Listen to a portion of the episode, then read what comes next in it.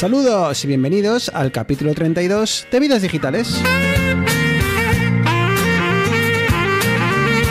Un podcast donde tres amigos hablamos de tecnología, de gadgets, de gaming, de Apple, de Android, de Windows, de Mac. Somos geeks, hablamos de lo que nos gusta.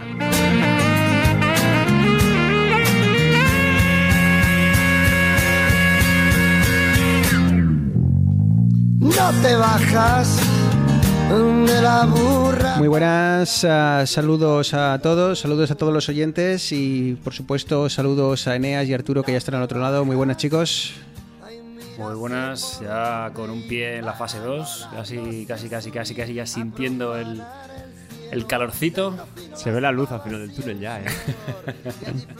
Ah, bueno, para, para aquellos, aunque pocos, pero aquellos oyentes que, que, que nos escuchan desde fuera de España y se llevarán preguntando por qué vacilamos durante los últimos eh, programas con fases, bueno, simplemente la, la fase de desescalada que en España depende de, de la comunidad autónoma, eh, cada uno va a un ritmo, aunque, bueno, y entonces eh, Arturo y Eneas están en las dos ciudades, si no me equivoco, chicos, que más despacio van, ¿no? En esto de la desescalada. Entonces celebran, esta- celebran pequeños pasos que en el norte de España, por ejemplo, nuestras familias ya han celebrado hace, hace semanas, ¿no? Pero... Bueno, chicos, ¿qué tal lo lleváis? ¿Qué tal, ya poco a poco vais viendo la luz y ya mm, la cosa imagino que sea un poquitín más sencilla, ¿no? Sí, aquí ya, por ejemplo, el mañana ya he reservado plaza en el gimnasio por la mañana, que por fin después de dos meses y pico ya se puede, ya se puede hacer actividades eh, cerradas. Y sí, bueno, ya poco a poco se puede salir las terrazas, restaurantes, demás. ¿Y ¿Cómo va a ser el tema de los, de los gimnasios? Me imagino que tengas que limpiarte tu equipo o, o cómo, cómo, va- cómo va el tema. Por lo menos al que yo voy han reducido el número de, de gente. Antes eran clases de 20 y pico, ahora son clases de 15. Y hay como espacios delimitados para cada uno con, con toallitas de papel y desinfectantes de frizz frizz de gel alcohol. o algo así. Entonces me imagino yo que nos dirán que limpiemos las barras, las kettles y nos... Había escuchado a, a gente que, que este- similar a lo que comentabas tú, es, eh, también del tema del CrossFit y, y comentaban que tenían que limpiarlo eh, a posteriori, ¿no? Eh, y entonces Claro, tú llegabas sí. y ya. Pero yo no sé si prefiero, yo no sé si prefiero limpiarlo a posteriori o, a- o antes de empezar, porque si, si, lo, si te lo tienes que fiar del que an- anterior lo haya limpiado. Igual prefiero limpiarlo yo antes de empezar y, y bueno, luego ya el que venga que, que limpie mi sudor. Tú eres de los que se limpian las manos antes y después de mear, ¿no? exacto, exacto. Pues menos Arturo, ¿qué? y yo, yo he ido a un bar ayer, o sea, bueno, a un bar, un restaurante ayer a cenar. O sea, una experiencia nueva. Ah, sí, ¿eh? una- ¿Y cómo, cómo ha ido? ¿Cómo que había menos, menos mesas o habéis comido con pantallas de metacrilato entre, entre mesas? ¿Cómo ha sido la cosa? No, había eso, habían reducido bastante el aforo del, del restaurante y bien, bueno, tenías que poner mascarilla cuando pasabas al baño y eso, pero bien, la verdad que al final, pues como si vas a un restaurante que no hay mucha gente, tampoco, Ujú. tampoco muy distinto. Y me imagino que ya estéis eh, contentos porque dentro de poco podéis ir a las discotecas a jugar al parchís. Efectivamente, es un poco raro, porque hay cosas que sí, cosas que no. Yo por, yo estoy contento porque ya, bueno, aparte de que el lunes tengo, ya tengo otra vez clase de pádel, porque ya no voy a tener que levantarme pronto para ir a, a hacer deporte. Es que Ah, mira, ahora- ahora- madrugones. Mencionas lo del pádel. El otro día veía que había una- un debate enorme en el mundo del pádel porque decían, a ver, eh, hacían el ejemplo, ¿no? De, y ponían hasta mesas de terrazas y tal. Y dice, mira, una pista de, de pádel caben ocho terrazas, o sea, ocho mesas de una terraza. Y, y eso está permitido y a nosotros no nos dejan jugar cuando en el mismo espacio solo estamos cuatro personas y, y tal cual, ¿no? Entonces, eh, bueno, Al final me- son me tantas cosas que es imposible hacerlo Sí. equilibrado y, y al final hay unas contradicciones, pero bueno, ya. Chavales, que no hemos venido aquí a contar nuestra vida, ¿eh? Bueno, hemos venido a hablar un poco de tecnología, así que vamos a dejar de, de enrollarnos.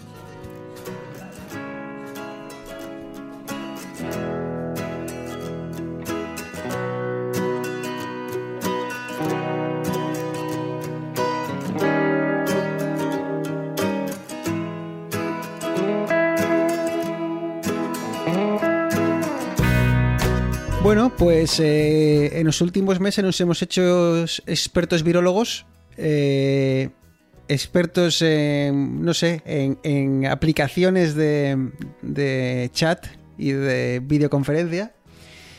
Y en los últimos, yo qué sé, la última semana o 10 días eh, ya podemos eh, mandar cohetes a la luna, porque ya sabemos, somos expertos eh, tras ver el lanzamiento de, del SpaceX y... Bueno, no, perdón, no era el SpaceX. Es el... ¿Cómo se llamaba Arturo? El Dragon... Crew Dragon. se llama. Bueno, Vale. Crew Dragon Enterprise o algo así, en honor a un al transbordador que utilizaba antes la NASA. El caso es que el señor Elon Musk, co- a- junto con la NASA, han puesto a dos señores en, eh, en órbita. Les han llevado hasta la Estación Internacional, Espacial Internacional. Y, bueno, ha sido bastante, sobre todo aquí en Norteamérica, imagino que, por allí por Europa también. Aquí se hablaba mucho por ser la primera vez en, creo que en 10 años, que, que, un, que, la NASA ponía a sus astronautas en, en- en órbita, como quien dice, eh, con eh, cohetes eh, lanzados desde, desde el suelo americano. Y había, había mucho orgullo patrio por aquí. Chicos, ¿lo habéis seguido? ¿Cómo, ¿Qué os ha parecido? Sí, yo, yo estuve viendo el, el feed en, en Twitter, creo que lo pusieron. Y bueno, un hito, un hito importante porque es la primera vez que una compañía privada, porque no nos olvidemos que hasta ahora la NASA utilizaba sus transbordadores hasta hace, como, como decíamos, unos 10 años o algo así, y luego estaban utilizando los transbordadores rusos, la, Soyuz. Entonces es la primera vez que una compañía no directamente ligada con las, con las agencias espaciales de, americanas o, o rusa eh, se utiliza para enviar un cohete al espacio con personas, que es también otra de las, de las eh, cosas interesantes que tenía este lanzamiento. Y pues bueno, lo, lo de siempre con SpaceX, ¿no? Que el cohete sube, sale la, la cápsula Crew Dragon hacia afuera y el, el, el propulsor principal cae otra vez en una barcaza en medio del océano, que es Esa, esa es la cosa. una es-. Ese es el tema es que más, es hipnótico. El vídeo del, del cohete de la parte esta de la etapa primera está aterrizando es brutal. Te lo puedes poner en bucle. Porque me- hasta, hasta ahora me imagino que, bueno, pues eh, cuando, la- cuando la- hacían un lanzamiento, las diferentes partes del, del- del cohete, voy a llamarlo cohete, igual estoy metiendo aquí un gambazo, pero bueno, voy a llamarlo cohete porque no tengo ni idea de esto.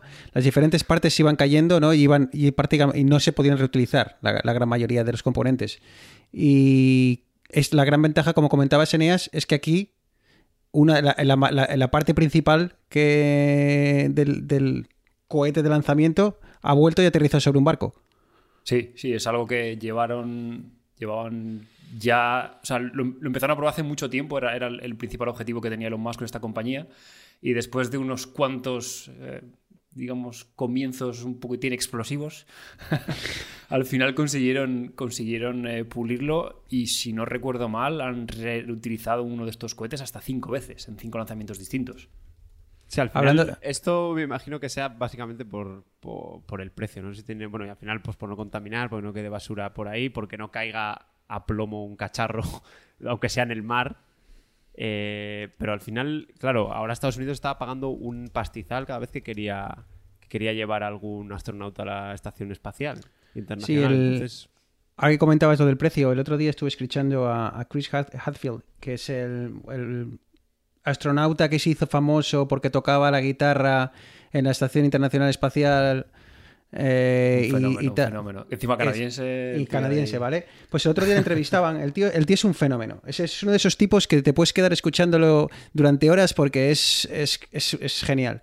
Y, y explicaba que no sé qué, de qué parte, componente exactamente hablaba, pero dice: Mira, ese componente que normalmente sale disparado y tal, ese, ese vale ya 3 millones de dólares. ¿Sabes? Entonces, claro, imaginaros la cantidad de dinero que se tiene que ahorrar en, al poder recuperar pues gran parte de, del cohete. Así que Elon Musk estaba, vamos, eh, eufórico. Y eso que creo que tres días antes estaban probando encendido de motores de la Starship, que es esta nave que primero va a ir a la Luna, pero será la que quieren utilizar para dentro de muchos años ir a, ir a Marte. Y en una prueba de motor eh, explotó tres días antes, que también dijeron, joder, jugársela a justo tres días antes de que algo pueda salir mal. Claro, pero es que mandar a eso- dos tíos dentro de otra nave tuya. Eso tiene trampa, porque si todo hubiese ido como iba planeado, el lanzamiento original se tuvo que retrasar, ¿no? Entonces, si, si todo hubiese ido tal y como estaba pensado, no hubiese ocurrido así, pero la verdad es que fue un poco de. ¿eh? Ah, un poco acongojante. el- Seguro el que a los de- astronautas no les hizo mucha gracia. No, quitaron Twitter ese día. No querían saber nada. Oye, ¿no os llamó la atención el otro día eh, cuando, cuando veíais las imágenes in- del- del- de la cabina interior? La falta de botones, tío. Que vemos un, un- un avión que está lleno de botones, ves imágenes del Columbia famoso antiguo, aquel que aquello era una, una inmensidad de botones y botones y botones, y aquí van en dos iPads, básicamente. Al final ellos iban prácticamente monitorizando, porque el acople también, aparte de ser bueno la primera compañía privada y demás, creo que fue el primer acople totalmente automático que se hizo de, de una nave en la estación espacial. El autopilot de Tesla llega al espacio ya. O sea, de tu casa a la Estación Espacial Internacional. Ellos al final estaban con una pantalla táctil, pues mirando que todo fuese bien.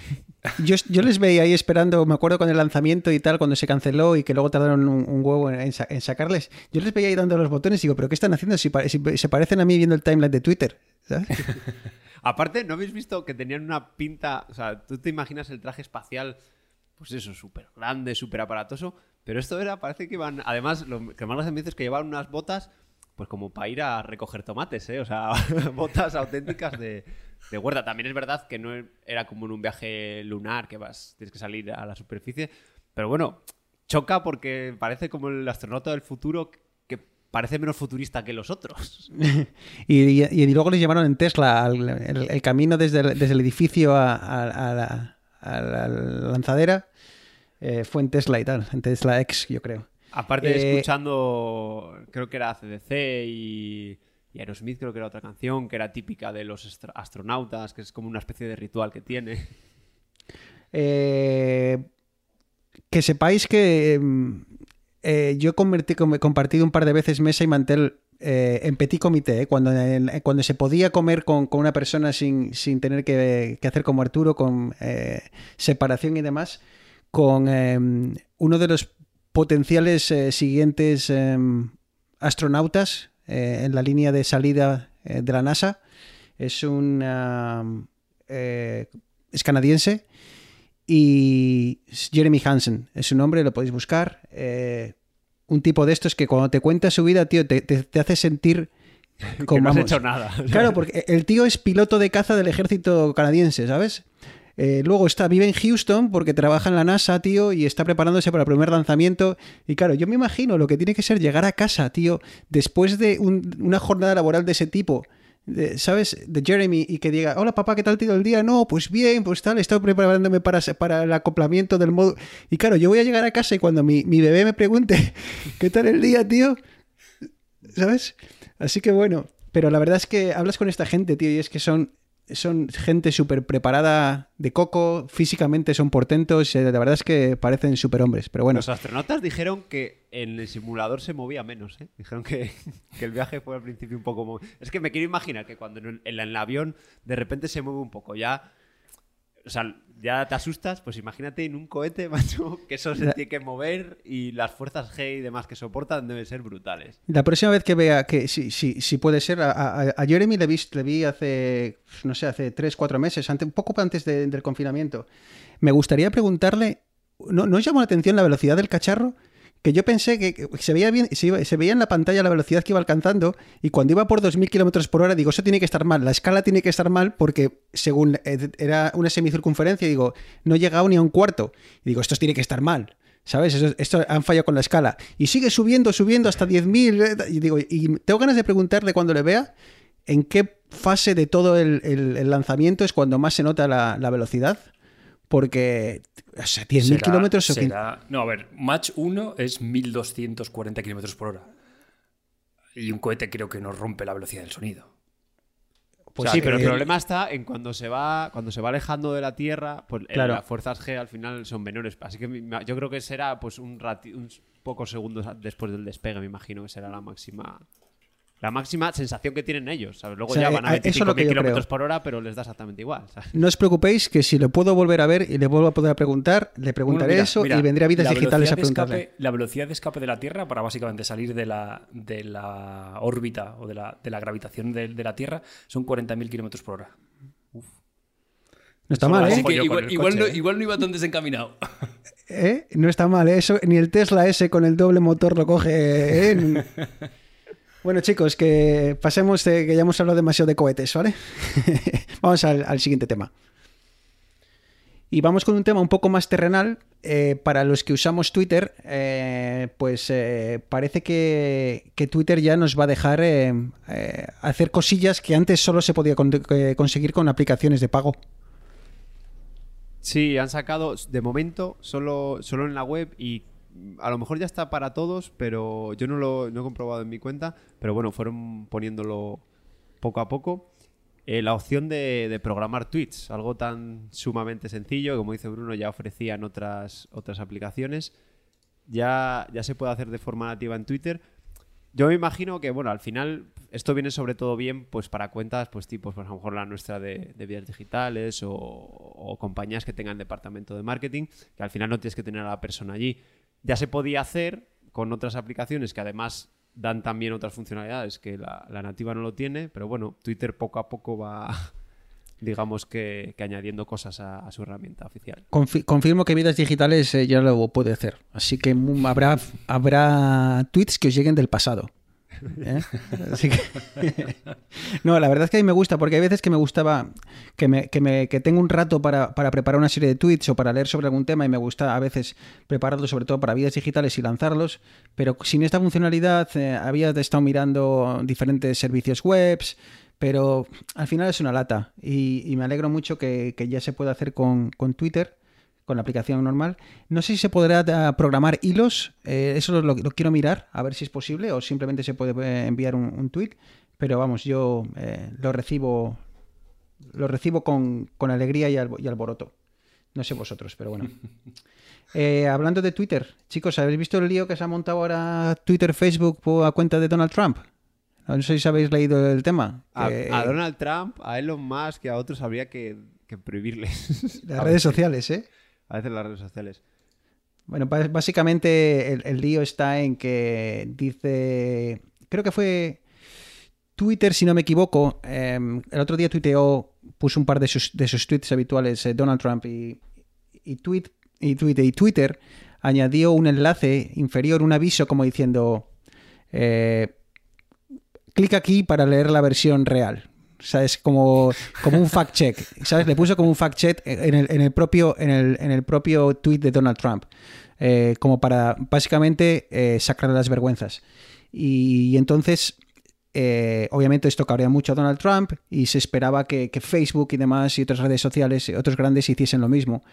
Y ha, sido, ha salido Facebook diciendo que, bueno, eh, nuestro amigo Zuckerberg ha salido diciendo que, que no, que él Que no se se va a meter en, que no. que no se va a meter en líos. Mm, Bueno, De hecho, hubo, en, creo- fue en Facebook, hubo un tiempo que, que dijo, bueno, yo creo que sigue, sigue vigente, que iban a moderar y, bueno, luchar contra las fake news y demás, pero si no son cosas políticas. Decían que en política no se iban a meter ellos y que no iban a hacer el, eso, el, el comprobar si era fake news o marcar de alguna manera o, o no mostrar tan arriba en los listados de noticias y demás las cosas políticas. O sea que... Porque no son tontos, porque saben que el que hace las leyes, como le pinche mucho, igual luego.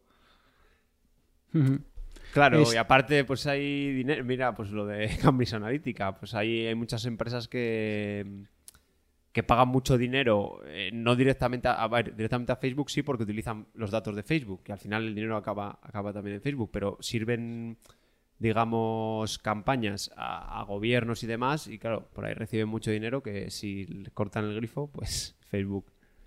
Iba a decir que lo empieza a pasar mal, no creo, pero bueno, que tiene menos, beneficios. No, es, es difícil. Tampoco sé yo si me gustaría a mí que las redes sociales empezasen a hacer de árbitros y en base a qué, ¿no? En base a qué... eh, decir, ¿quiénes son los que a buenos qué criterio, son ¿no? los malos? Claro, que en base a qué criterio, ¿no? Que, a- que es Ana Pastor y su... y tal. O sea, que te quiere decir... a- no sé, es, es un poco complicado. Pero bueno, este, el otro día, hoy, hoy paseando por, por aquí, por Toronto, me encontré con un cartel gigante con la cara de, de, de Mark. ¿Cómo se dice el apellido? ¿Zuckerberg o Zuckerberg? Ah, No sé cómo se dice. Es que Zuck suena... Zuckerberg. Zuckerberg. Pero es que Zack suena como a mal Sí. en inglés, así que... Pero bueno, no sé, el, el tipo, el tipo que, que inventó Facebook, El de sale, Facebook, su, sí. sale su cara y pone eh, ladrón, o sea, se busca, ¿no? Se busca y pone ladrón de, de noticias de- y contenido.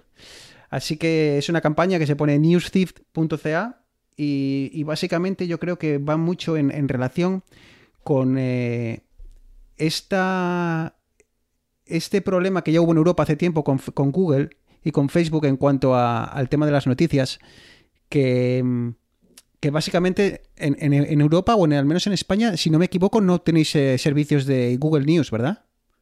No.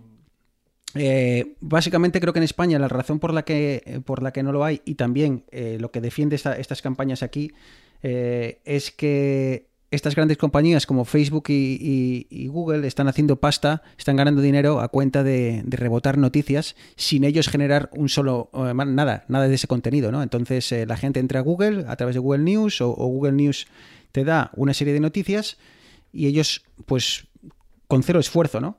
Y yo creo que esta campaña va muy en relación con, con, el, con, con todo esto y, y bueno, no sé qué, no sé qué. La verdad es que yo los entiendo, ¿eh? Yo, porque Google tiene que estar haciendo una cantidad de tráfico a cuenta de esto y Facebook también y. Es que yo creo que Google News le metía como otra capa que te permitía, digamos, leer el contenido sin entrar en la página web. Porque claro, tú dices, en principio, o sea, lo que dice Google, lo que alega Facebook, vamos, que, agregan estos, eh, que alegan, perdón, estos agregadores de noticias, es que, a ver, yo lo que hago es ponerte una parrilla y los usuarios van a entrar. Si tu noticia es relevante, tu noticia sale antes y más usuarios consigues, en plan, al revés, te estoy haciendo un favor a ti. Pero claro, si empiezas a meterle lectores, resúmenes, pues haces que muchas veces la gente lee el titular y un encabezado pequeño y ya no entra más. Con lo cual ahí al, al periódico en cuestión o al medio en cuestión no, no llega el, el dinero. ¿Qué es lo que pasa con los lectores RSS, no? Que, que a, mí, a mí me gustan mucho, pero claro, haces una faena al, al portal. Bueno, depende. Porque yo, por ejemplo, el que uso, que es uno que, uno que he desarrollado yo, eh, lo que hago es que yo te pongo un listado. Ojo, ojo que... Cuñita, clink, clink, cuñita, clink, ¿eh? Cuñita. clink, clink, caja. No, lo que hago Primer, es que... a- Arturo Rivas, primer anunciante de vidas digitales. Joder, luego me pasa la factura. Eh, el- bueno, el caso es que pongo un listado, pero tú cuando pinchas la noticia te pone una web que vale, que a veces es peor porque ves anuncios y demás. Pero es que yo creo que es la manera de que el medio que yo estoy indexando tenga, tenga su dinero, vamos. Eneas, estás muy callado. ¿Qué te pasa? No, es que esto del. del de cobrar a- realmente por los que proveen el servicio, el que provee la plataforma, el que provee la infraestructura. Esto es la pescadilla que se come la cola. Al final, poco, poco complicado también de tener una postura que, le gusta a todo el mundo. Porque al final, si vas con los medios, el otro te va a decir, ah, pues como vas con los medios, pues yo no, como lo que nos pasa en España, lo que decías, no voy a poner mis plataformas en España porque no me sale, porque no. Pero si vas con Google, los medios se quejan porque dicen, no, no, es que estás favoreciendo a alguien que no hace trabajo, que simplemente linka. Ah, complicado. Bueno, no sé, eh, por cierto, he visto algún, algo, algo ha visto en, en España sobre el tema de la tasa Google. No sé si estáis al tanto de, de cómo está, de cómo ha ido el tema. Sí, bueno, al final han dado luz verde al, en, el, Congreso, han dado luz verde a, esta tasa Google, que lo que pones es unas condiciones, digamos, de empresas que prestan servicio en España, pues si te pasas de tantos ingresos en España y tantos ingresos en el mundo, pues te voy a cobrar un 3%, porque deduzco y pienso que vas a estás utilizando infraestructura de operadores para tu servicio y una serie de, de digamos, de, de servicios del país, ¿vale? Y entonces tienes que, que pagar parte de tus beneficios por, por ello. Eh, Sí, este verdad es un poco que- el tema de antes llevaba un poquitín más extremo aún. Pero esto cabrea mucho a Trump, ¿eh? Esto no le gusta un pelo, ¿eh? Claro, pero en este caso, o sea, si lo ves desde el, desde el, el que provee el servicio, o sea, yo que sé, pongamos Netflix, el caso de Netflix, dice, no, no, yo estoy proveyendo un servicio, yo cobro por mi servicio y ya está. Pero luego, por ejemplo, te pones en el caso de Telefónica y pongámonos la coyuntura esta del, del coronavirus y confinamiento. Tú eres Telefónica, tú tienes una infraestructura modelada para decir, bueno, pues tenemos una carga de tráfico X y de repente de la noche a la mañana se te triplica el tráfico y se te empiezan a caer servicios y, al final tú tienes que meter más pasta para soportar todo este consumo que a ti ni te va ni te viene. Al final tú provees un- una infraestructura, pero ni si la provees a Netflix ni se la provees a Spotify. Entonces, claro, o sea, si, si todo esto, porque al final es lo de siempre, todo esto es consumo de energía, Telefónica tiene que mantener servidores, tiene que mantener centros de datos, bla, bla, bla, bla. Al final, que lo va a pagar Telefónica, que no se está llevando un duro de los 14 euros al mes que está cobrando Netflix por su, por su suscripción, pues eh, puede que no sea del todo justo. Pero claro, Entonces, cuando, claro, este es un tema curioso, no, no me había planteado nunca. Si tú ofreces un servicio y ese servicio requiere o genera una cantidad de tráfico tremenda, eh, es- entiendo que tus propios servidores, Eneas, tengan que ser capaces de soportar tal cantidad de tráfico, pero entre tu servidor y mi casa hay unas tuberías. Correcto. Que las paga el Eh, usuario. Claro, las paga, claro, claro, las paga el usuario, pero no sé hasta qué punto es, es claro, lo que el, el debate que abre Eneas es muy, es muy interesante. O sea, normalmente, a ver, el, el vamos, el modelo de Internet es que eh, es el usuario final el que sustenta. Me refiero, tú quieres poner una aplicación en el, en el Apple Store, pues tienes que pagar pues, la licencia de desarrollador, que es X. Quieres ofrecer, yo qué sé, imagínate un juego en Steam, pues a Steam le tendrás que pagar un porcentaje de tus ganancias. Pero aquí hay una parte, que es la parte, digamos, de Internet, que, que, no la, que el proveedor del servicio no la, no la paga. Y que el usuario asume Y que el usuario asume. que eso, asume, no, quiero, pero que asume de- desde el punto de vista de decir, esto funciona y punto. O sea, yo quiero entrar a Netflix desde mi casa a, a- a hacer clic, entrar a Netflix, me da igual lo que pase entre medias, ¿sabes? Y, y las, y las conexiones internet cada vez son más baratas, ¿no? Y, y cada vez es, no sé. Sí, pero a mí lo que me hace gracia es que eh, las, las empresas de telecomunicaciones se quejan de que, de que o eso, de que las infraestructuras no pueden soportar tanto tráfico y tal, cuando en España hemos tenido unos precios auténticamente criminales de, por conexiones a Internet, por velocidades irrisorias cuando nos comparamos con nuestros vecinos europeos. Y, y ha empresas que no se han, no se han eh, preocupado de actualizar eh, la infraestructura hasta que ha empezado a ser ya casi un poquitín eh, bochornoso.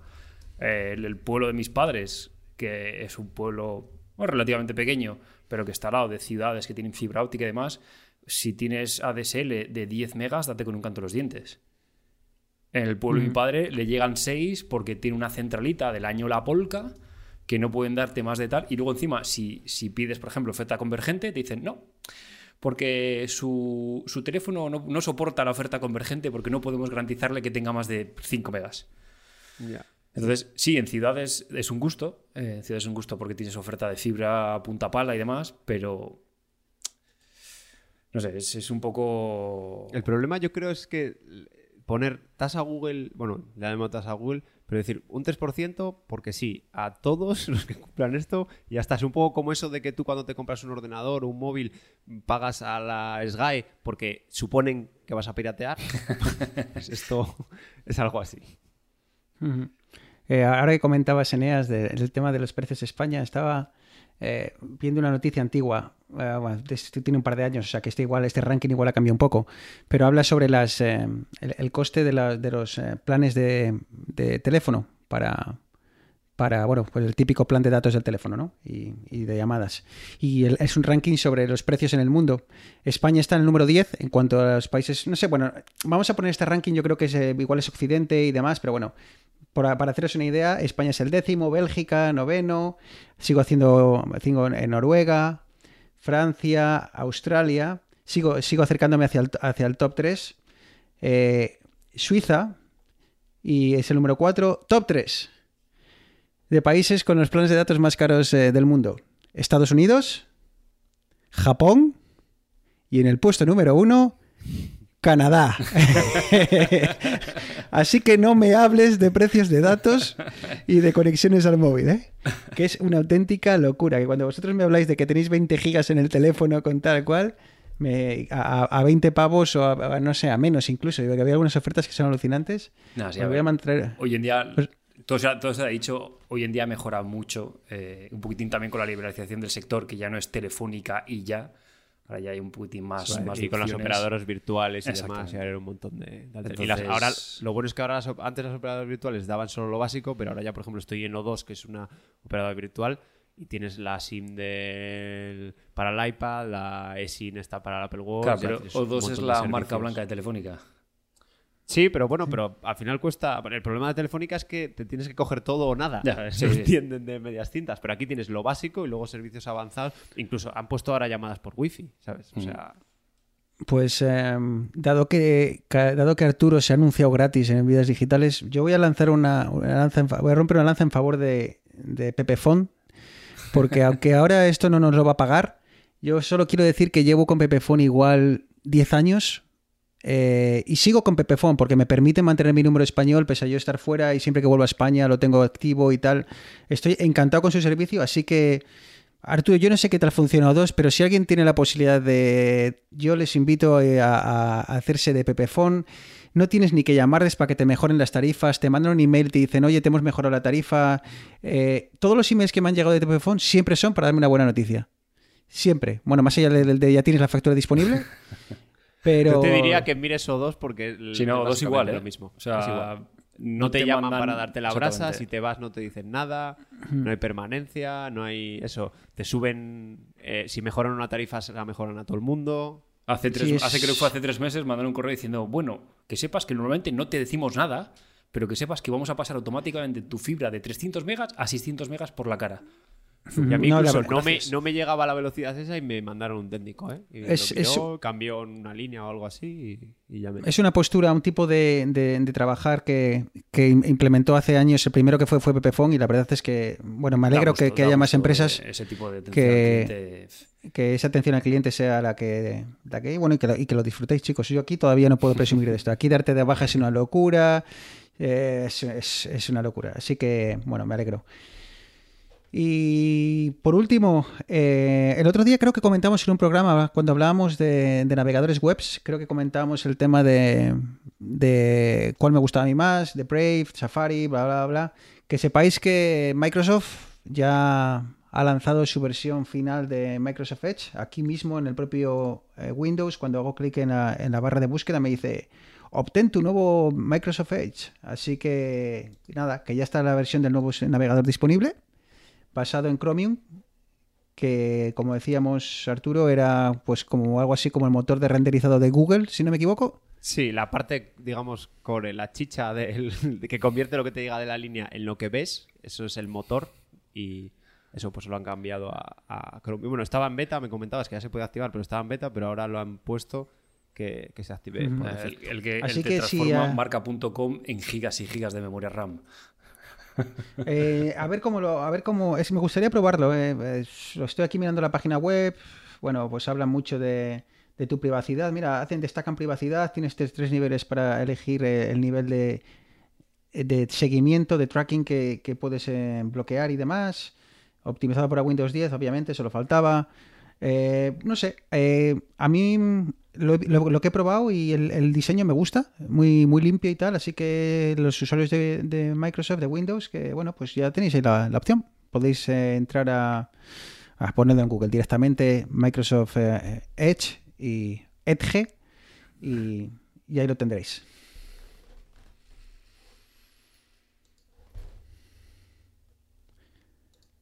Pues nada, chicos, que Eneas, que se ha levantado eh, sentimental. Eneas, cuéntanos. Sí, pues, pues yo hoy por la mañana eh, me he levantado, me he desayunado y bueno, eh, pues después tenía que firmar unos papeles, llevarlos al banco, escanear un par de, un par de documentos también y enviarle, tenía que enviar estos documentos a, mi familia junto con unas fotos que, que me habían pedido. Y lo mejor de todo esto, porque claro, la gente me escucha y dice, joder, vaya coñazo de domingo que se ha cascado este hombre. Encima domingo yendo a un banco, aquí hay lo que uno cuadra. Y iba a decir que lo mejor de todo esto es que no he tardado más de 10 minutos y ni me he levantado del sofá. Pues, eh, y es que ya nos parece como, como lo habitual, ¿no? Ya no, no- nos, nos- nos, eh, olvidamos rápido de que todas estas tareas hace no tanto tiempo, ¿eh? Eh, no me voy a hablar de menos incluso de 10 años. Yo no sé, es que esto nos olvidamos muy rápido de, sobre todo los geeks. Yo creo que los geeks y los que nos, no nos importa eh, abrazar las nuevas tecnologías rápido, eh, nos hemos dado cuenta de que cosas que bueno, que ahora nos ahora- suenan a abuelo cebolletas. Si ahora le contamos a un, a un chaval de, de 15 años lo que hacíamos hace 5 o 7 años eh, para en nuestro día a día, no se lo iban a creer. Sí, si es que para hacer un papel o algo del... Es que eso, para, una, para algo del banco tenías que echar la mañana entera, ¿sabes? Es decir, mira, hoy me, te pido, me pido el día del trabajo, me pido tres o cuatro horas porque, porque era un trasiego y además siempre llegabas y te faltaba un papel. Había un papel que siempre mágicamente... Yo, yo me acuerdo con, con el tema de las matrículas de la, de la universidad y demás, que justo yo creo que nosotros por edad fuimos pasando la transición. yo creo que la primera sí, sí, matrícula fue a mano. el- Al límite. Pero la última ya era, era todo digital y se podía hacer seguimiento y, de hecho, sufrimos a veces que no te dejaba elegir optativas y demás, porque claro, todo esto estaba empezando, con lo cual al final es software y claro, eran programas nuevos y, y algunas veces eh, se escapaban, pero como dice Eneas, eh, te- es que te acostumbras a lo bueno. O sea, luego ya si te hacen dar dos pasos, pues ya te vas a cabrear, porque jope, es que el otro día pude hacer esto y, y no me llevo nada de tiempo. Y todo esto yo creo que la culpa principal la tiene ese cacharrito que salió hace ya unos 11 años o así, que fue, bueno, no voy a, no voy a decir que, que el iPhone, pero bueno, yo creo que el iPhone fue la el primer gran paso en cuanto le- le a... dio un buen al- empujón. es- fue un gran empujón a lo que es el, el- el- bueno, el tener en nuestra mano el, el poder que tenemos y la potencia que tenemos ahora. Yo creo que ese fue, mm, ¿creéis? ¿Estáis de acuerdo conmigo? El, el motor de todo esta, de este salto. Yo diría que en gran parte fue el smartphone, obviamente, pero otro también ha sido el desarrollo de Internet y, digamos, Obviamente, los servicios que hemos... Yo me acuerdo cuando, cuando, cuando compré el iPhone 4, creo que esto fue en 2010 o por ahí. Me acuerdo de hablar con Arturo, eh, éramos compañeros de clase, y hablábamos un poquitín de las tarifas de datos que teníamos. Y era como, bueno, sí, no, yo tengo, tengo 100 minutos de llamadas y 75 megas. Y era como guau, 75 megas, pf, ¿dónde vas, loco? ¿Qué vas a hacer con...? Claro, porque estamos hablando de una época en la que WhatsApp, no sé si estaba todavía estaba empezando a despegar, SMS y yo qué sé, pues sí, navegabas, pero bueno, no, no estaba preparado, las páginas no tenían su, su versión móvil, era como todo muy, muy barroco. Entonces era como, guau, 75 megas, madre mía, ¿qué vas a hacer? Eh, Vas a, vas a enviar cosas por GPRS. Y ahora tienes 20 gigas en el móvil, como tú decías, Bruno, y dices, soy un paria porque tengo solamente 20 gigas. Entonces creo que ha sido un poquitín, por una parte, el, el smartphone habilitó una plataforma para, para, para consumir, para, para tener todo en la mano, y Internet y los servicios que la mejora de Internet ha, ha llevado, pues, eh, streaming de música, streaming de vídeo, navegación y demás, ha hecho que, que todo esto convergiese hacia la tormenta perfecta. Pero aparte yo creo que, a ver, nosotros, pues eso, como dice Bruno, somos geeks y, y no somos... Y, habla- y hablamos de lo que nos gusta. al ser geek, pues también con el ordenador hacíamos ya hace años, o al principio cuando empezó, antes de estar el smartphone tan extendido, hacíamos cosas ya con el ordenador. Pero yo me imagino a gente que ahora tiene 40, 50 años, que yo creo que eh, si no es porque se puede meter a las cuentas del banco desde el, ordena- desde el móvil, desde el ordenador a lo mejor no se metería. Es que incluso no tiene ordenador esa persona. Tiene un ordenador en su trabajo en el que hace cuatro programas que tiene, pero el móvil, tú le instalas la aplicación del banco y es que te vas a ver usarla. Sí, encima es que es o sea, la ventaja que ha sacado para mí el móvil respecto a las plataformas eh, ya establecidas es la facilidad de uso, que es que es extremadamente fácil.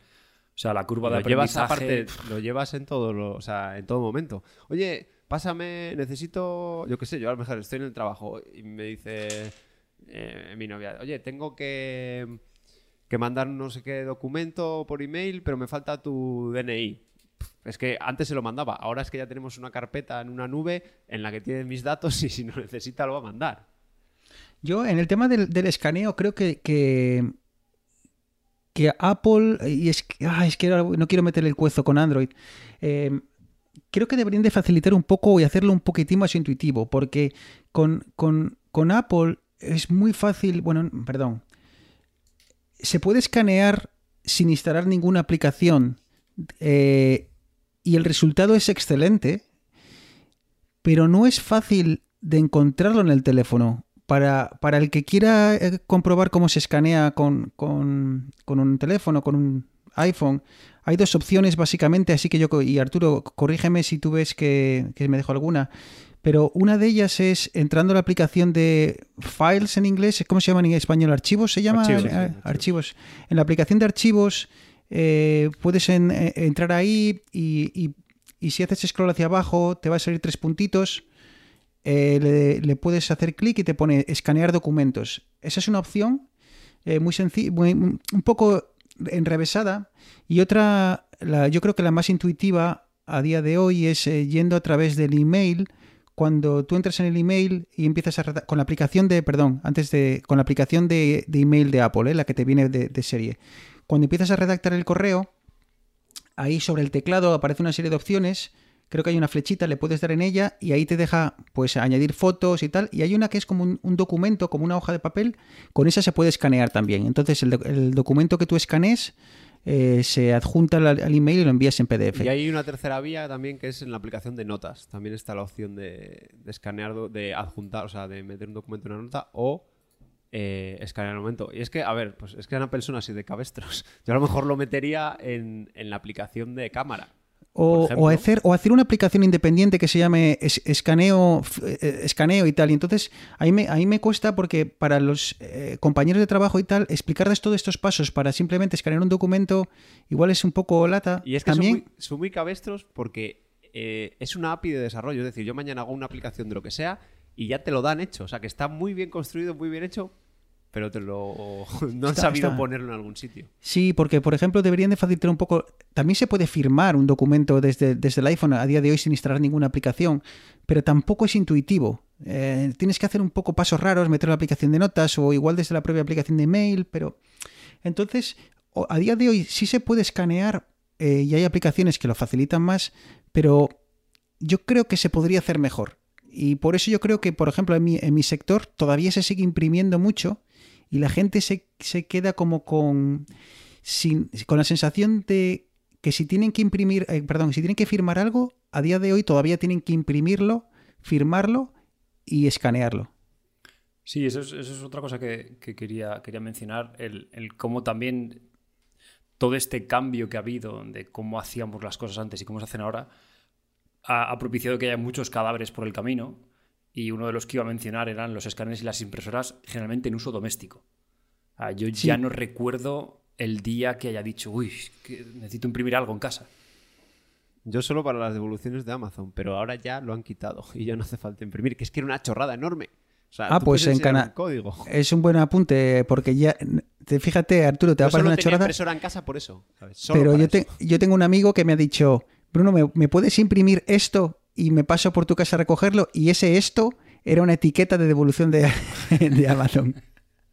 Es que ahora ya lo han cambiado y, se puede hacer sin, eso. De hecho, vas y das un código, creo que es, o que es lo más normal. Pero no sé por qué exigían, no sé si, a lo mejor para ponerlo un poco más difícil, no quiero pensar mal, pero a lo mejor para poner un paso más y, ponerlo un poco más complicado. Pero es, ya te digo, yo tenía una impresora y... ¿Y entonces cómo, cómo funciona? ¿Tú igual en Eneas estamos boicoteando la sección. No, no, no. Eh, esto era una conversación abierta. Este, ¿Cómo funciona ahora entonces tú, eh, cuando tienes que devolver algo en Amazon, no tienes que pegar etiqueta? Entonces, ¿cómo, cómo se queda identificado ese paquete cuando se lo lleva el, la empresa de paquetería? Tú cuando vas o a correos o a... O a bueno, hay otra, otra que es Celeritas, que hay algunos puntos, yo que sé, pues normalmente son papelerías, pero bueno, tiendas que se hacen como como que te dejan allí las cosas o, les van a recoger lo que quieras devolver.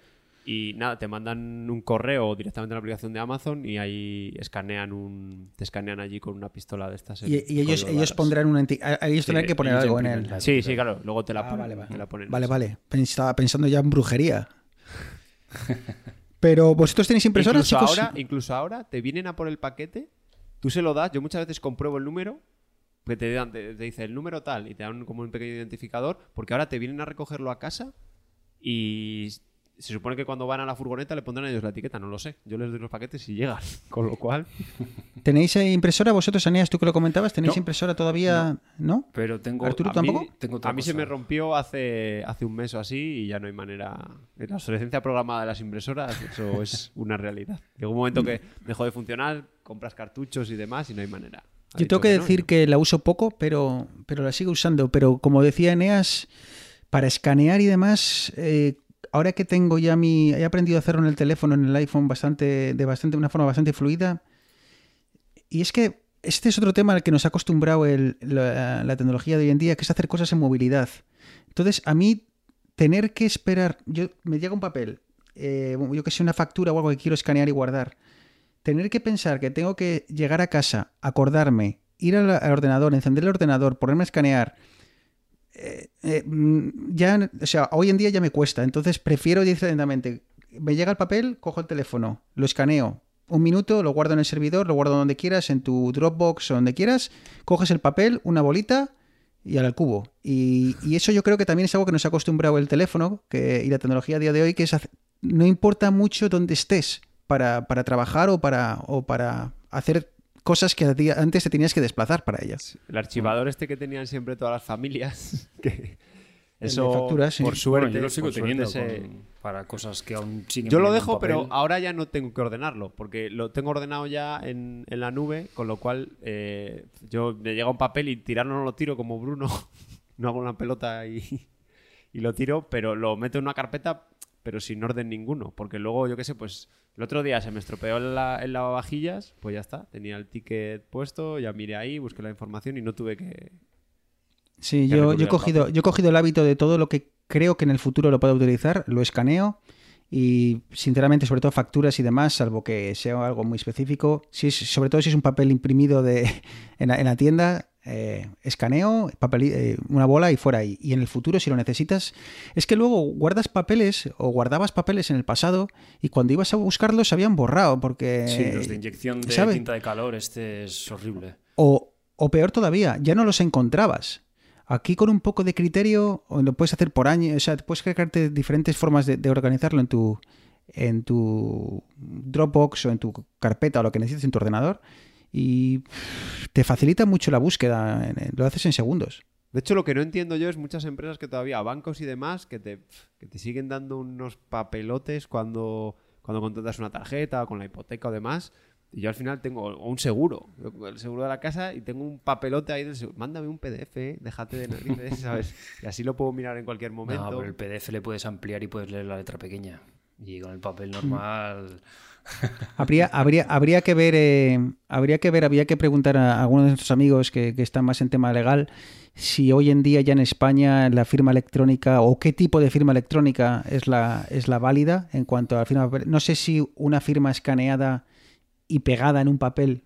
¿Sabes lo que quiero decir? ¿no? Tú escaneas no, para firmar eh, PDFs creo que hay herramientas en las que tú tienes autenticación y demás para validar que realmente esa firma está autenticada y que es un hay, hay dos grandes al hay dos... en un papel tú vas a poner un garabato y con que se parezca me refiero si lo haces en lugar de sobre un papel lo haces en un PDF sobre una pantalla de un móvil para mí la validez es la misma a, día de hoy eh, hay dos grandes eh, plataformas una es Adobe Sign que te viene con la versión de Adobe DC Pro eh, y te permite eso. Coges un PDF, indicas dónde quieres que firme la persona, eh, le das a enviar, la persona lo recibe, hace clic y bueno, y luego cuando, cuando firma puede firmar bien desde el ordenador escribiendo su nombre y apellido y, lo ponen ahí un poco bonito, como que parece que está escrito, manuscrito, o pueden firmar con el teléfono directamente en la pantalla.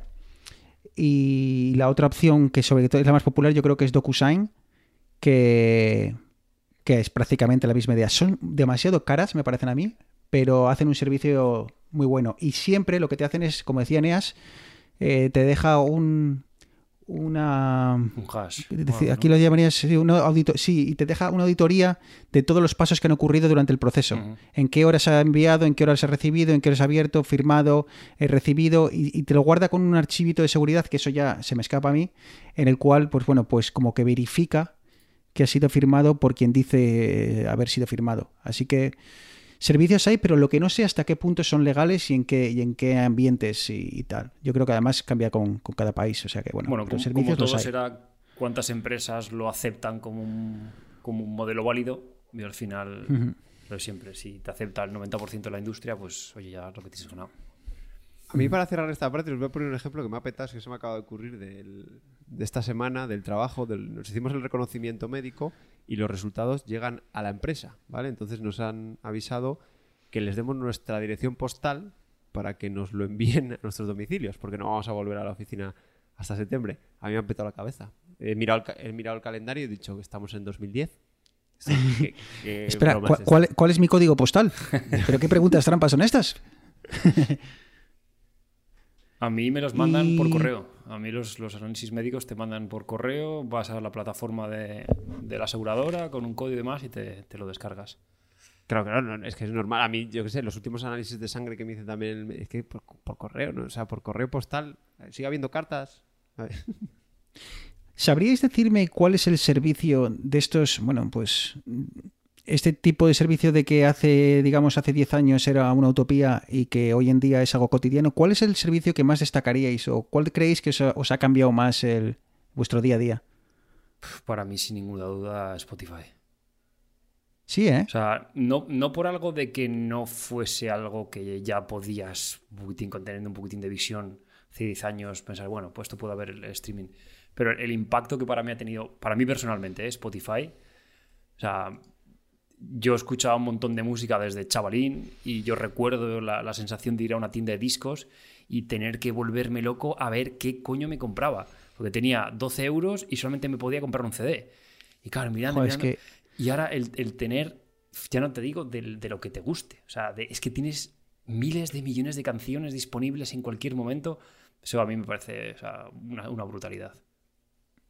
Yo me, me, acuerdo ahora que estás comentando, me acuerdo de ir un día a Eroski para los que somos de Santander y tal, que estaba nada más entrar a, la izquierda. a mano izquierda. Y, me acuerdo ir, y os acordáis que antes ibas a las tiendas de discos y tenías unos auriculares en los que tú te ponías y escuchabas, ¿no? Y le dabas al play y tal, cual, ¿no? Entonces, los chavales casi siempre íbamos a eso, aunque y tal. Entonces, me acuerdo que había una, una, una parte del panel que era eh, el top 10, más o menos, de ventas y demás. Y entonces tú ibas probándote y tal, y ibas escuchando toda la música. Y me acuerdo que, me, que yo una vez, eh, pues probando, descubrí un, un álbum y, y, me lo compré. Con todo mi tal, me, me, lo compré. Y luego llegué a casa y lo puse y digo, hostia, tú, que no es, que no es lo que yo me había comprado. Que, esto, que, lo que, que este disco de Mike Jagger no es lo que yo había escuchado en la tienda. Y un disgusto, tío, porque me había gastado mis 20 euros o lo que, no sé, o el equivalente porque antes la música era todavía más, era todavía más cara. Y, y, un disgusto porque había cogido del estante, tío, el disco equivocado, porque, ah, no tenías el acceso que tienes hoy a conocer todos los artistas. ¿Sabes? El acceso a Internet era muy limitado o... y bueno, también éramos más jóvenes y tal. Y, y claro, tú escuchabas un disco por primera vez, un artista por primera vez, y no tenías forma de saber tal. Entonces, vale que era Mick Jagger y esto es un, esto es una, sacrilegio, ¿no? Pero bueno, es, me, me, ha recordado cuando has comentado que, que ahora ya como que no valoramos lo que nos costaba antes, ¿no? El, escuchar un, álbum. Yo con esto, el, fue ayer, yo creo, ayer de la que vimos al restaurante, eh, hablando con un amigo de, estos servicios de tanto de streaming como lo que comentáis de, bueno, de, música, de, películas, eh, libros electrónicos.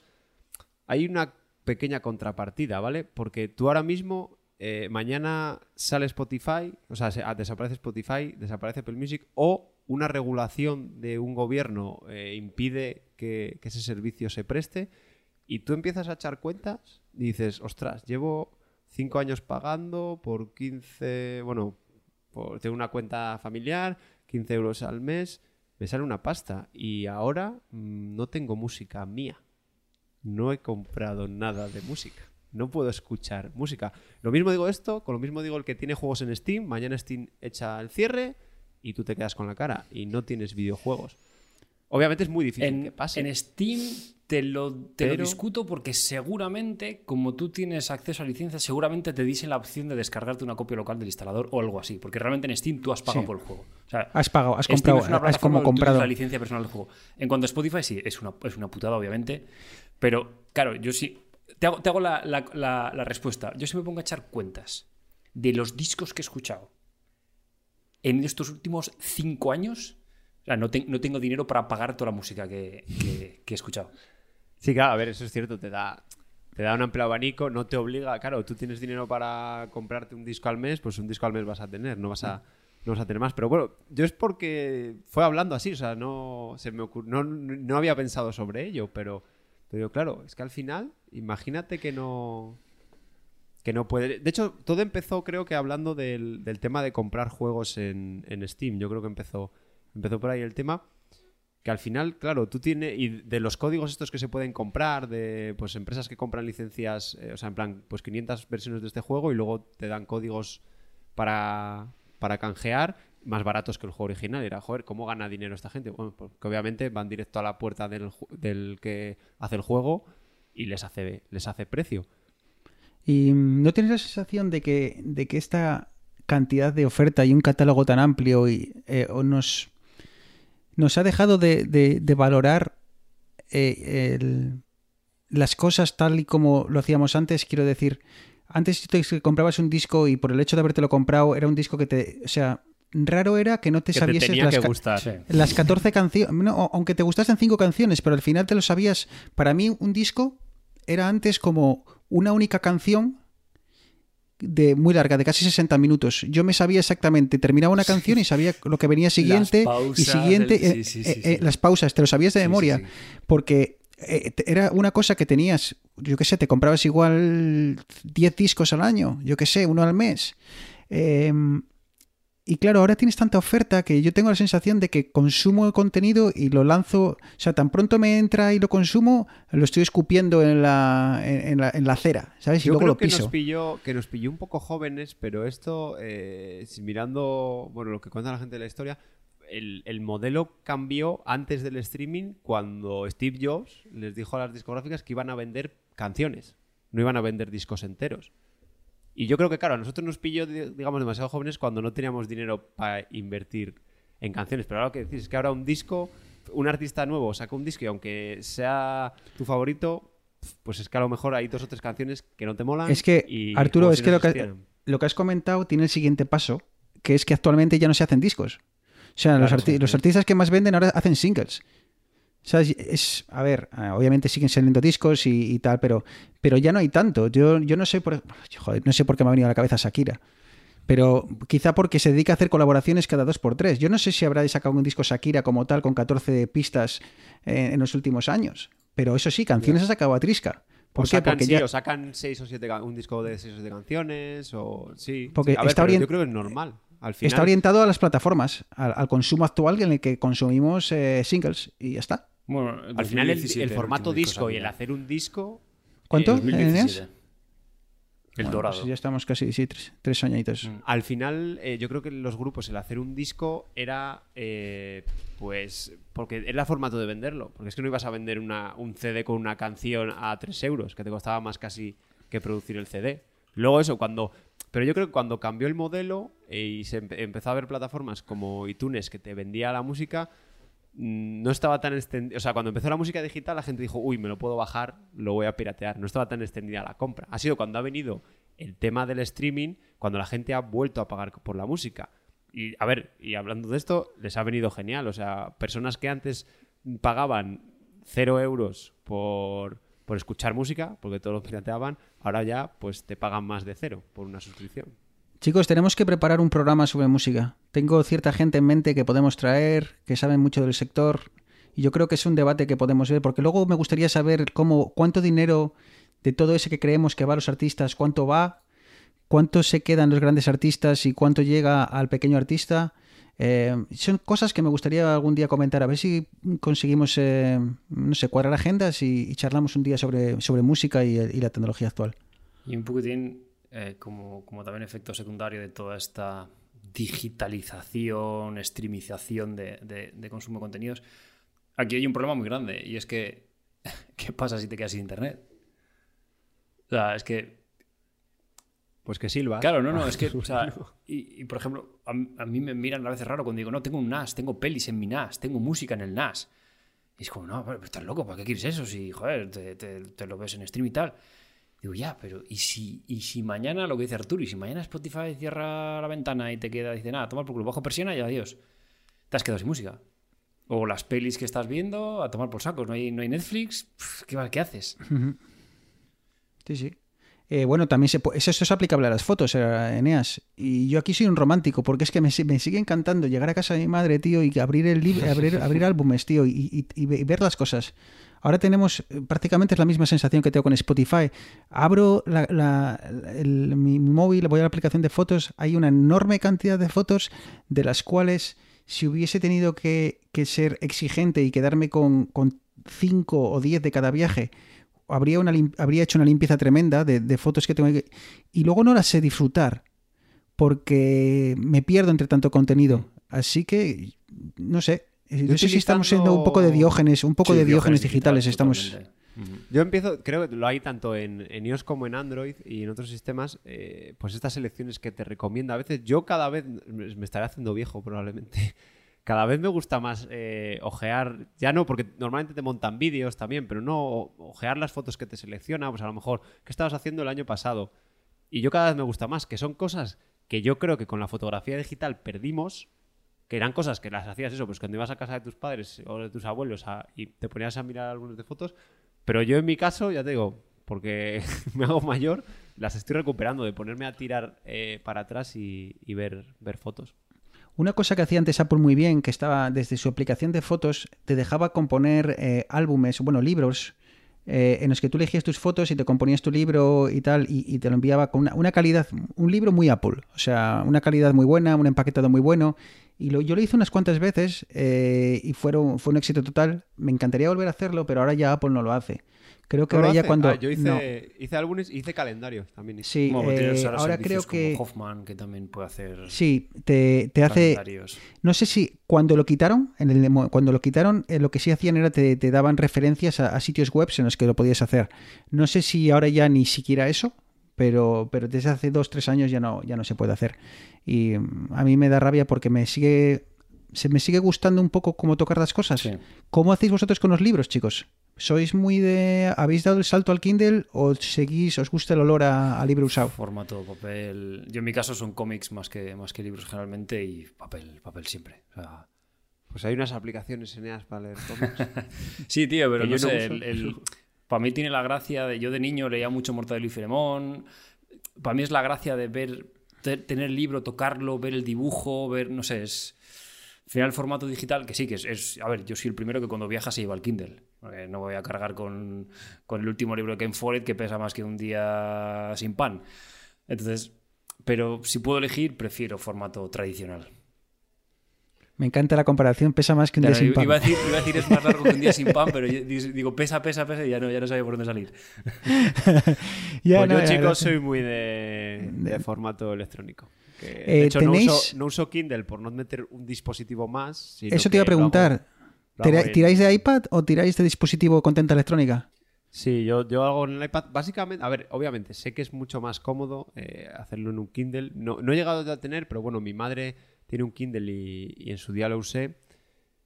Pero es que me parece añadir otro dispositivo más. Entonces me voy de viaje y me quiero llevar el iPad para ver cosas, pero encima me tengo que llevar otro cacharro más y el iPad, digamos que me cubre esa función. No igual. La batería del Kindle dura meses. O sea, es infinita. O sea, es, Ya, pero es que el iPad, aunque tenga un Kindle, el iPad voy a tener que cargarlo igual, que estar pendiente igual, que usarlo igual, ¿sabes? Entonces me quito, también, Yo no sé qué tiene las pantallas de tinta electrónica, me cansa muchísimo menos. Que, o sea, yo puedo estar leyendo con el Kindle horas y no tengo ningún problema. Estoy con el portátil horas y es un poco, un poco coñazo. A ver, eso cuánto te gusta. Yo ya te digo que no, no se me cansa. No, nunca he dejado de leer porque me canse. O, por lo menos no me ha dado esa sensación. Arturo, y aquí hemos llegado porque se, me ocurrió, se me ocurrió preguntar a Eneas que cuál era el dispositivo que, o, el, servicio que más le había ah, revolucionado o, o, más había influenciado en su día a día y hemos llegado hasta aquí. Eh, no te he preguntado a ti. Eh, ¿Tienes algún servicio en concreto que te haya, bueno, marcado en, todos, estos, años? Pues yo sí pienso que es de las aplicaciones que más he utilizado eh, los trackers de, deporte. Tanto para ir en bici como para ir a correr me flipa. E incluso te puedo decir que hay días que no me apetece, pero yo qué sé, por salir y a ver qué marcas hago, cuánto tiempo y tal, parece como vicio. O sea... ¿Puedes traducir qué significa tracker de deporte? Sí, bueno, son estas aplicaciones que, que lo que hacen es te van cogiendo la distancia que corres, el ritmo que tienes, digamos que van, van marcando algunas con GPS y algunas con acelerómetro, pues por la distancia y los puntos por donde vas y luego te dicen, incluso yo en la bici lo utilizo porque a veces voy por sitios que no conozco, pues luego ya ves y dices, ah, mira, pues justo por este camino que me metí iría a dar aquí, al día siguiente voy por allí y es que es de las aplicaciones que, más ¿Utilizas alguna en concreto o tiras? Porque ahora los, tanto Google, tanto Android como, como iOS vienen con, las, con aplicaciones eh, eh, nativas en las cuales ya te, mide al menos las, vamos, los eh, pasos y calorías y demás, te lo hace de forma gratuita, sin ningún extra. Pero no sé si tienes alguna aplicación que recomiendes. Utilizo, yo utilizo la de para traquear, digamos, eh, la, del, la del Apple Watch, ¿vale? Que viene, de hecho, como tengo el Apple Watch con 4G, pues ya puedo dejar el, iPhone en casa. Y lo que hago es, como no tiene parte social, digamos, tú no puedes ver lo de tus colegas y tal, y compararte y demás, pues lo que utilizo para eso es la aplicación de Strava. Que, bueno, antes o sea, lo han recortado, bueno, no me quiero enrollar, han recortado funcionalidades, pero lo guapo que tenía Strava. ¿Es de, ¿es de pago? Eh, sí, se puede hacer de pago y te pone más métricas y más comparativas. Pero antes lo chulo que tenía es que la gente seleccionaba tramos, eh, digamos, pues yo que sé, esta recta o este puerto, y te ponía la comparación con tus amigos, la comparación entre tus tiempos, la comparación en tu tramo de edad, cosas así. Y ahora eso lo han hecho de pago. De hecho, la gente se les ha echado encima porque ahora hay muchas que hacen lo mismo. O sea, algo rollo red social para ver lo que hacen los demás, comentar y demás, eso lo hacen prácticamente todas. Pero Strava tenía ese plus y, y lo han quitado. Así que ahora mismo yo recomiendo Strava porque es la que utilizo, pero bueno, ya digo que ahora mismo si, si os molestáis un poco en buscar, hay unas cuantas en Domondo y demás que, que ahora ya sí que hacen lo mismo. Esta no, no tiene nada especial. Y eso nos lleva, por ejemplo, al Apple Watch, que ya te hace traqueos no solo de pasos, que parecen algo sencillo, también es capaz de traquearte, bueno, registrarte pues diferentes eh, eh, deportes y diferentes disciplinas, tanto el Apple Watch como Fitbit y demás. Eh, bueno, creo que está bastante demostrado que el, que el más, eh, eh, joder, iba a decir en inglés, el más preciso es el Apple Watch en comparación con sus rivales, también es más caro. Pero la verdad es que ahí en eh, Eneas tú no sé si, bueno, tú no, porque ahora para, pero para CrossFit sí podrías eh, utilizar algunos eh, Eh, medidores estos y ayuda bastante, te ayuda bastante a, mo- a motivarte. eh, te- te invi- a, mí, a mí como que me, me ayuda esos días que no te apetece mucho, Mm. Como que el, que el reloj te diga, oye, venga, que dale caña, no sé, es un poco absurdo, pero a mí a me mí es ayuda. que me daría un poquitín de miedo meter el. O sea, en, mi, mi pareja tiene el, el- Apple Watch y sí que hay el, el modelo HIT este para, para medir entrenamientos de CrossFit o de estos de alta intensidad. Lo que pasa es que, claro, yo cuando hago, por ejemplo, con las kettlebells, que son las bolas estas con asa de metal, me meto unos castañazos en las muñecas que flipas. Entonces, sí? claro, meter un castañazo en una kettlebell de 16 kilos al Apple Watch, pues como que, como que me produce un cierto nivel de ansiedad que no sé si podría, si podría entrenar con Sí, sí. sabiendo que puede haber un pequeño desastre. Pero sí, estoy de acuerdo Pues, que, el tema, por ejemplo, ella, ella sobre todo lo utiliza con el tema de los pasos, de estar de pies y demás, y dice, oye, mira, vamos a dar un paseo y que todavía no he acabado los pasos del día, o mira cuánto he hecho, cuánto tal. Arturo, ¿has corrido alguna vez? eh, ¿te has ¿Alguna vez te has levantado de la cama y haber has dado cuatro saltos abriendo y cerrando los brazos para cerrar el círculo de calorías? Efectivamente, o he subido las escaleras. O, he- o el- cuando saco al perro por la noche, que le saco nada, cinco minutillos a que eche la última meada, pues doy un paseo más largo hasta cerrar el, el anillo. Bueno, en, en el grupo eso. nuestro, no voy a decir nombres, no voy a decir nombres, pero corría el rumor de que cuando hubo una cierta competición de, de a ver quién quemaba más calorías, había gente que se dejaba el Apple Watch puesto cuando, cuando hacía actividades de riesgo. Se dejaba el Apple Watch puesto Así, para ¿eh? quemar calorías de forma... A ver, quemas calorías igualmente, pero no sé si es del todo... Eso, eso, no, es, eso, no, es- eso no, no es justo. Eh, pues eh, vamos a ir cerrando, pero con el, con, yo creo que uno de los servicios que a mí más me han, eh, yo creo que ha cambiado, no sé si la, la- la vida, pero sí la forma de vivir en un país como, eh, bueno, pues eh, tan lejos de casa. Y ha sido... Hombre, Bruno, que se tiene que hacer en la autopregunta de cuál es lo que le ha cambiado la vida. Eh, bueno, es lo que hay. Es eh, Google Maps. Para mí, eh, la posibilidad de ir de un punto A a un punto B sin tener que preocuparme de haber cometido ningún error y en caso de cometer algún error, de saber que es cuestión de 5 o 10 segundos que te vas, vas a saber eh, cómo recuperarte de ese error y llegar al punto B, eh, aunque sea un poquitín más tarde, eh, me parece increíble. Eh, me parece increíble la base de datos que tiene Google, me parece increíble saber si este establecimiento está cerrado, si está a qué hora abre. Me parece increíble saber si a tiempo real cuánta gente hay en ese establecimiento. Pero sobre todo, sin duda, el no tener que llevar un, un- un- un mapa de papel y poder coger el coche y moverme en un país sin tener ni idea eh, de, de dónde, de dónde está mi casa, cuando ah, antes daba cinco minutos alrededor del barrio y ya no me perdía, eh, para mí eso ha sido, vamos, Sí, un- esto Eh, Para mí el servicio, eh, pagaría por ese servicio. Mira, el otro día hablamos de servicios de email de pago, pagaría, contento pagaría por, por, por tener el servicio de, de- de los mapas de Esto lo Google. hemos hablado alguna vez en el programa, que la, la gente, los jóvenes de hoy en día, no son conscientes de la odisea que era viajar antes, hace, uno- hace unos años. Claro, yo creo que nosotros ya cuando hemos tenido coche, sobre todo coche propio para, para hacer viajes y demás, yo creo que ya hemos tirado. Sí, no, yo, O sea, yo yo he llegado a apuntarme rutas mí- en papel.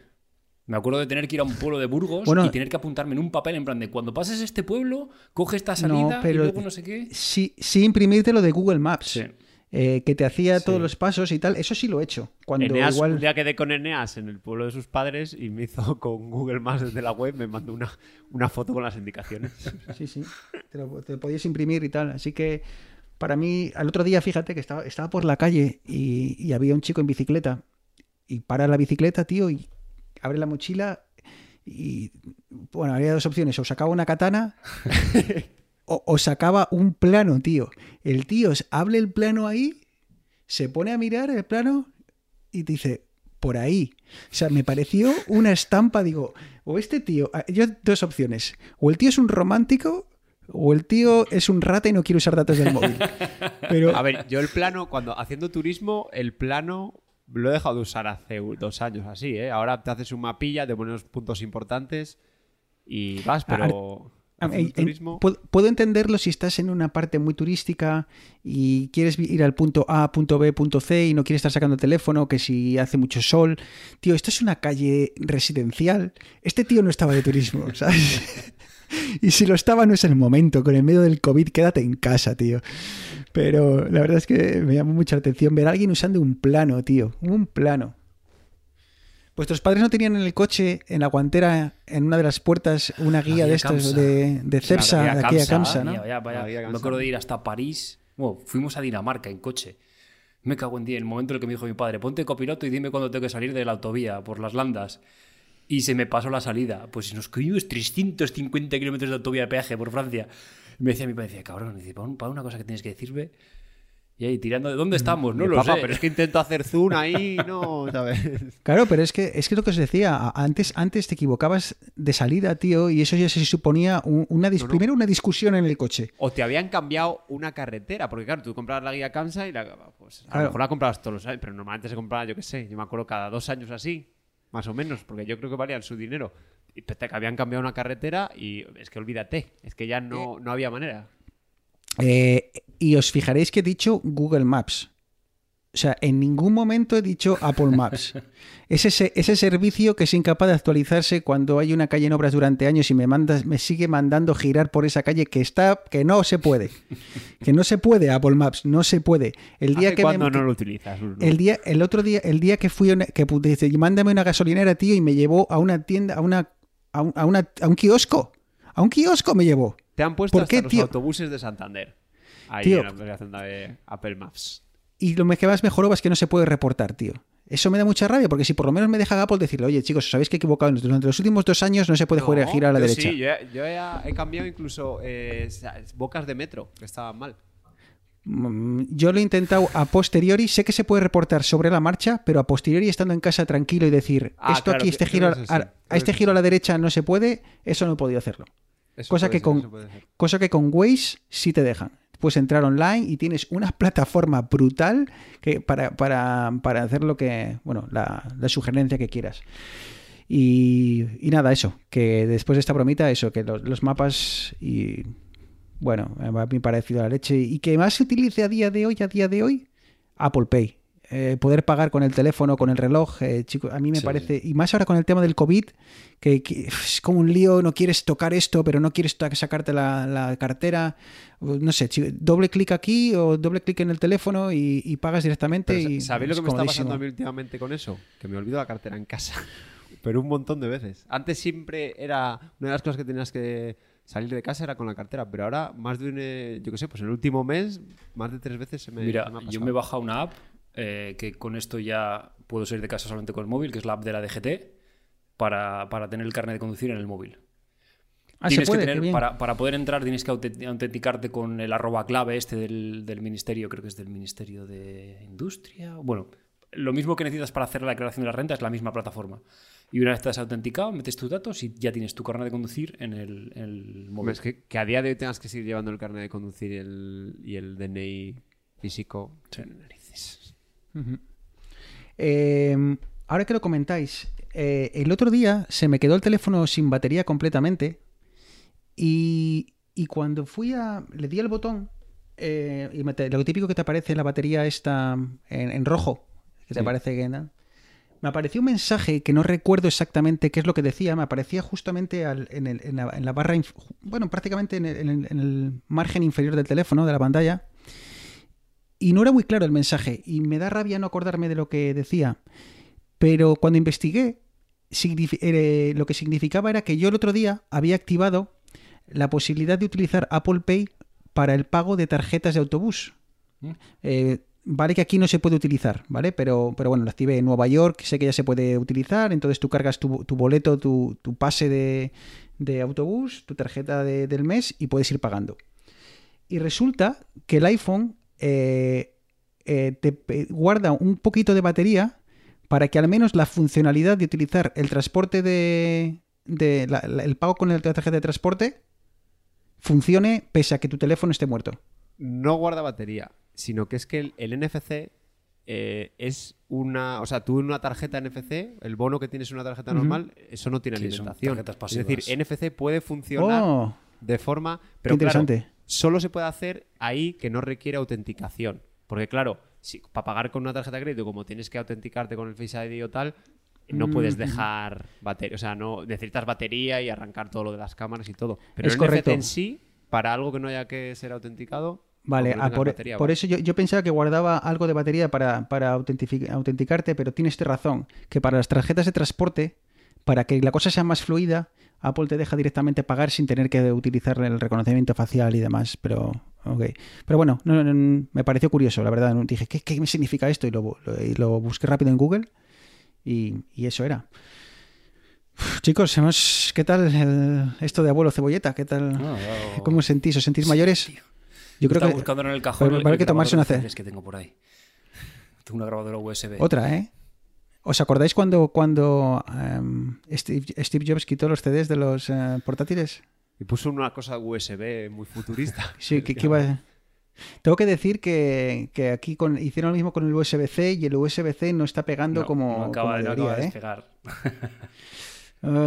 Y yo Ya, creo- yo, yo- no me quejo, yo la verdad que no me quejo de lo de USB-C porque ya no utilizo llaves, pero al final ando con adaptadores porque casi todas las cosas que utilizo, el micrófono y todo eso, son USB, o sea, el HDMI y demás son no tengo puertos. Y he estado mirando ahora, por, por eso que ya sabéis, he estado mirando eh, eh, estos adaptadores y demás para USB-C, para el MacBook y demás. Madre de día, qué, compli- qué complicado es la cantidad de tipos que hay alimentados, que sí, so- que sí son USB-C, pero no son, no son Thunderbolt. Entonces, como no son Luego Thunderbolt, lloraba, yo lloraba yo con todos los problemas que tengo con los adaptadores y os ríais de mí. eh, y, y dice, ah, pero es que, ah, pero si la entrada es la misma, ya, ya, pero aunque sea la entrada la misma, puede ser que sea USB-C y no sea Thunderbolt, por lo tanto lleva menos, menos velocidad, entonces solo... Un lío, chicos. O lleva un lío. alimentación, pero solo no sé cuántos vatios. Bueno, sí. Sí, dice, no, claro, pero es que lleva 80 vatios. Y dice, ah, genial, pero es que si te has comprado el MacBook Pro de 16 pulgadas, es que no, no vale 86, tiene que ser 90 y tal. Por suerte para nosotros, Arturo, que somos... Bueno, no, tú tienes el, el 16. Sí, Eh, sí, sí. entonces, Yo eso- acabé eso te- comprando uno sin alimentación y en la página de Apple. Sí, ¿no? Para que, para que funcione. Pues nada, historias de, de geeks que, que un día fueron niños y no tuvieron no tenían acceso a todas estas cosas que se enchufan. Y que llevaban que- planos y mapas de papel.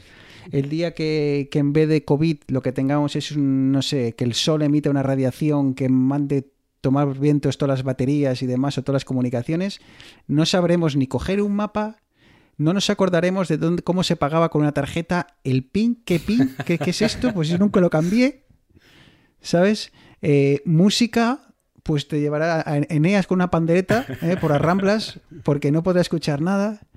Así que hemos vendido nuestro, nuestro alma al, al- al dios de la tecnología, pero, pero estamos orgullosos de ello.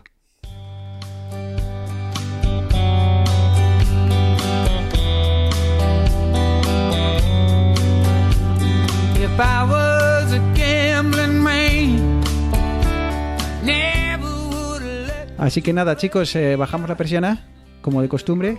Y, bueno, que sepáis que he visto que en los últimos días ha habido más seguidores en la cuenta de Twitter. No es que esto sea una locura que no, que me esté dejando sin batería el teléfono, pero sí, sí estoy viendo que poca gente, poco a poco la gente va, va dándole a, seguir y tal, así que lo agradecemos.